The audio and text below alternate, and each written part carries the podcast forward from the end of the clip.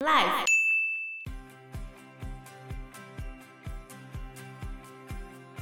我觉得就是牵扯到真实丧失了生命之后的那些事件，就会让人觉得比较恐怖。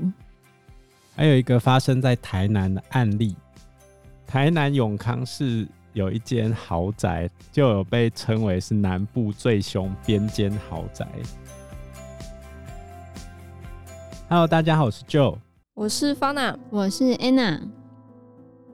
二零零六年的时候，在花莲的吉安乡，就有一个五子命案，五个孩子沉尸在浴室里面。后来他们就确认是夫妻两人涉嫌杀害这五名小孩。为什么这对夫妻要把小孩子绑在屋子里面？就据说这个有一个很大的八卦，但这个八卦没有经过证实啦。当时有一个 PTT 版友曾经爆料说，那个先生是因为欠债周转不灵，然后跟地下钱庄借钱，但是他们那个地下钱庄是警察开的，就是花莲那边警察开的，他钱还不完，然后连房子都被押走了，然后又被威胁报警也没有用啊。就为什么要把小孩杀掉，然后自己又自杀？嗯，就是因为他们走投无路了。后来他觉得对社会公益失望，就对了，就没救了嘛。其实这刘氏夫妇他们有拍录影带讲为什么杀小孩，可是那个录影带没有被流出来，所以只有警察有，只有警察看过，然后警察也没有说为什么。重点是这栋房子后来转手到谁的身上？转手到警察的手上，所以后来很多人就议论纷纷嘛，就讲说应该是官官相护啊，然后这些证据根本就不会流出来。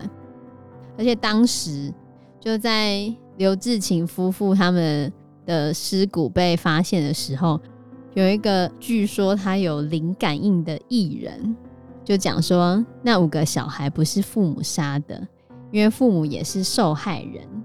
他说：“应该是刘志勤有跟那个地下钱庄借钱，那个地下钱庄是有警察插股的，所以在事发当天，那五个孩子是被地下钱庄，或者是甚至可能是警方，他们就先对那五个孩子下手，要逼他们夫妻还钱嘛，可他们夫妻就还不出钱，所以他们夫妻才会写说他们被绑，孩子被绑这样子。”然后后来他们夫妻后来跑掉了嘛，跑掉之后又被地下钱庄找到，然后地下钱庄就灌他们农药，然后让他们死掉了，这样子。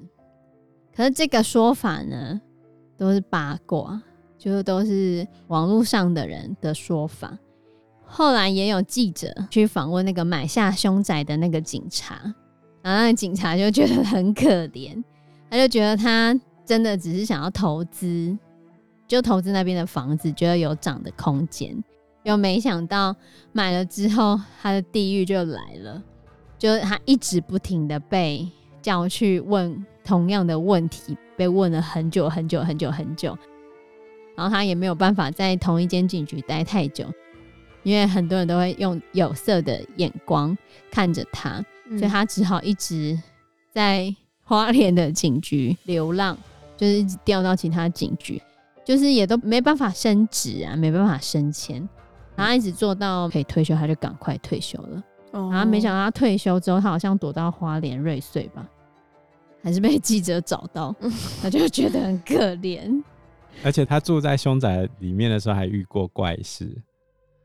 他说他的老婆曾经在家门口看到这五个小孩里面中的长子。他老婆最先有听到摩托车骑进来的声音，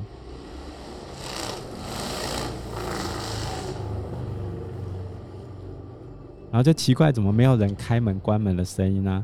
这时候他老婆就回头一看，有人站在他家的纱门外面看着他，然后他就赶快拨电话给这个警察，结果再回头看的时候，人就不见了。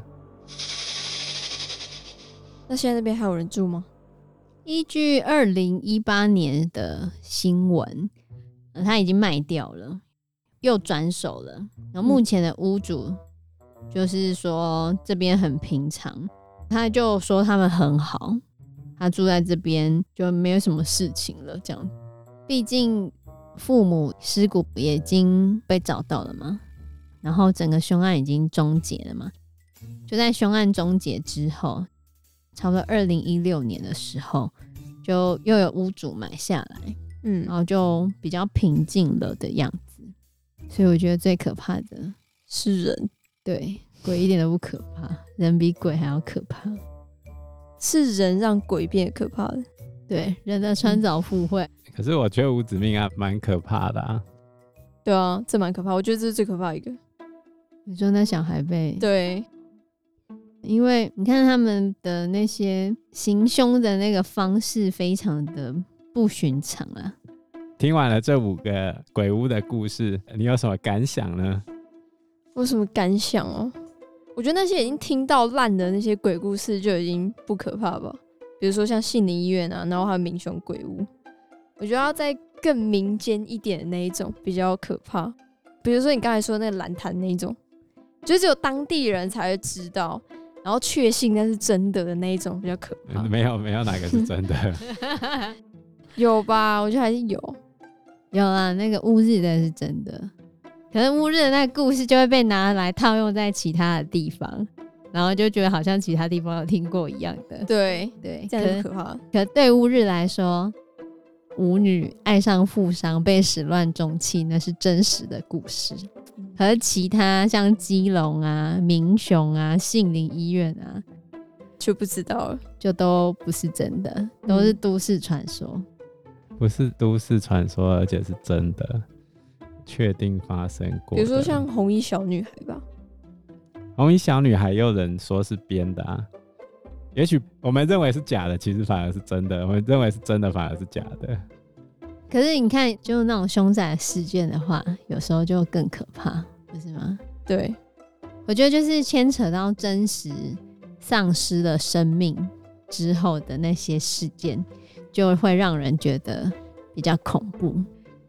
但是如果当地其实就没有真的发生过事情的时候，你就会觉得好像就不确知，对，就觉得可能都是你想太多。还有一个发生在台南的案例，台南永康市有一间豪宅，就有被称为是南部最凶边间豪宅。为什么？这个是在台湾凶宅网的一个故事。这个网友他跟他的男友都是长期在外租屋，然后大概在民国一百零二年的时候搬进台南永康。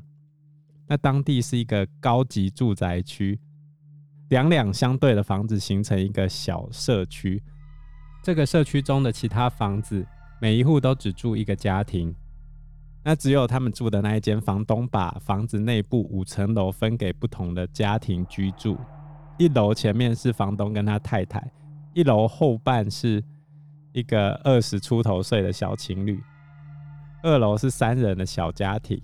三楼是分租给一对夫妻跟刚出生的孩子，四楼是有网友跟她男朋友租下来，五楼前面租给一个年轻小伙子，然后五楼后半是房东家的佛厅，顶楼是晒衣间，然后住户都是从房子左侧加装的铁楼梯进出，因为楼梯是外挂在外面的。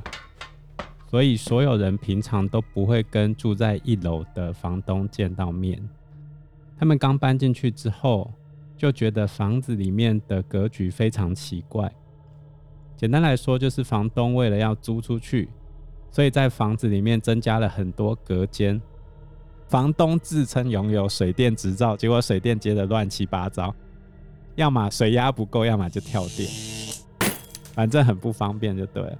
他们一百零二年十月搬进去，然后到了不到一年的时间，在一百零三年八月、九月的时候，因为水电问题，他们去找了房东，但是电话都是直接转语音信箱。电话将转接到语音信箱。然后他们想说，房东可能又出国了，结果几天后的晚上，三楼的爸爸上来敲他们的房门，问他们知不知道房子出了什么状况。然后他就说不知道啊，我们住得好好的。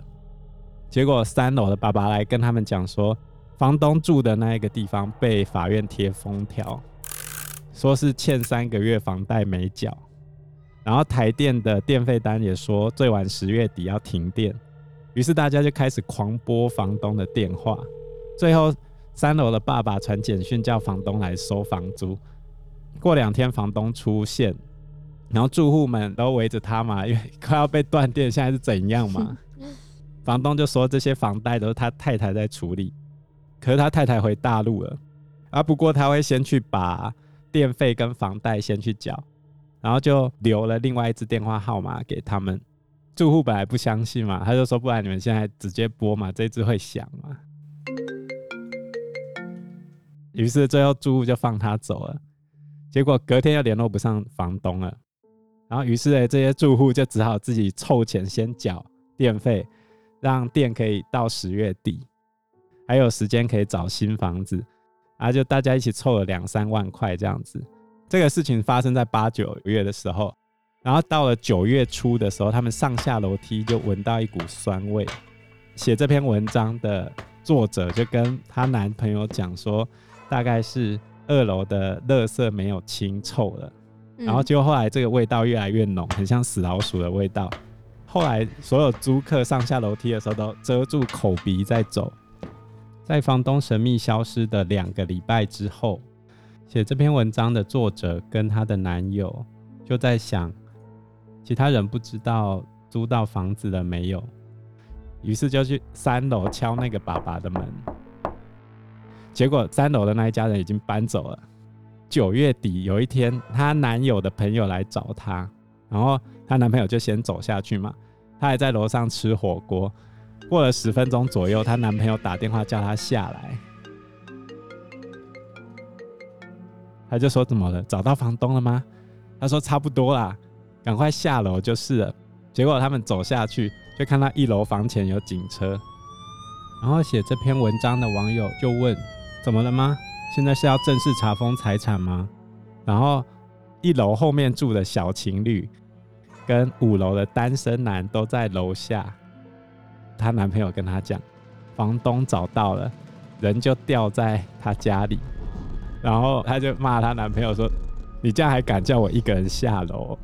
然后她男朋友就说：“我如果老实讲的话，你就不敢下来。”可叫他下来做什么？下来赶快跑啊！他 东西都还没有收拾，跑去哪里了？就是五楼的那个单身的男子，他以为房东绕跑没有带走狗，怕狗死在里面了，于是就叫里长跟警察来开门。没想到进去看到房东背对门口，坐在房里，坐着椅子上吊。坐着椅子上吊？他坐在椅子上死的，死意坚决哦。而且他们进去看的时候，已经死了两个星期了，苍蝇跟蛆爬满了全身，然后到处都是尸水。哦，好恶哦！然后他还用红字写了纸条贴着：“某某人骗我钱，不得好死；占我屋者必索命。”谁占他屋啊？那以后谁敢买那栋房子？所以他两星期前是真人吧？是吧？这个恐怖的点在哪里？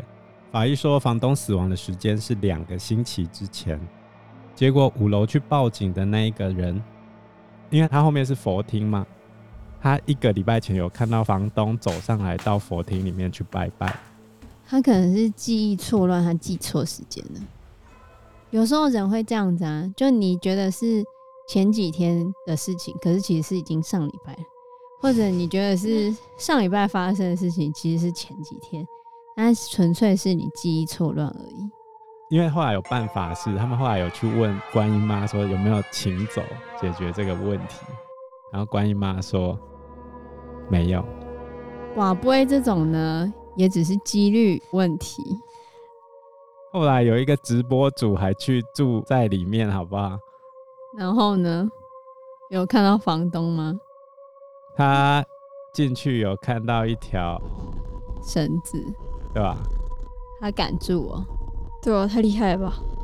那个直播主进去之后，有在浴室里面听到奇怪的敲击声，可是只有他听到，就只有一声。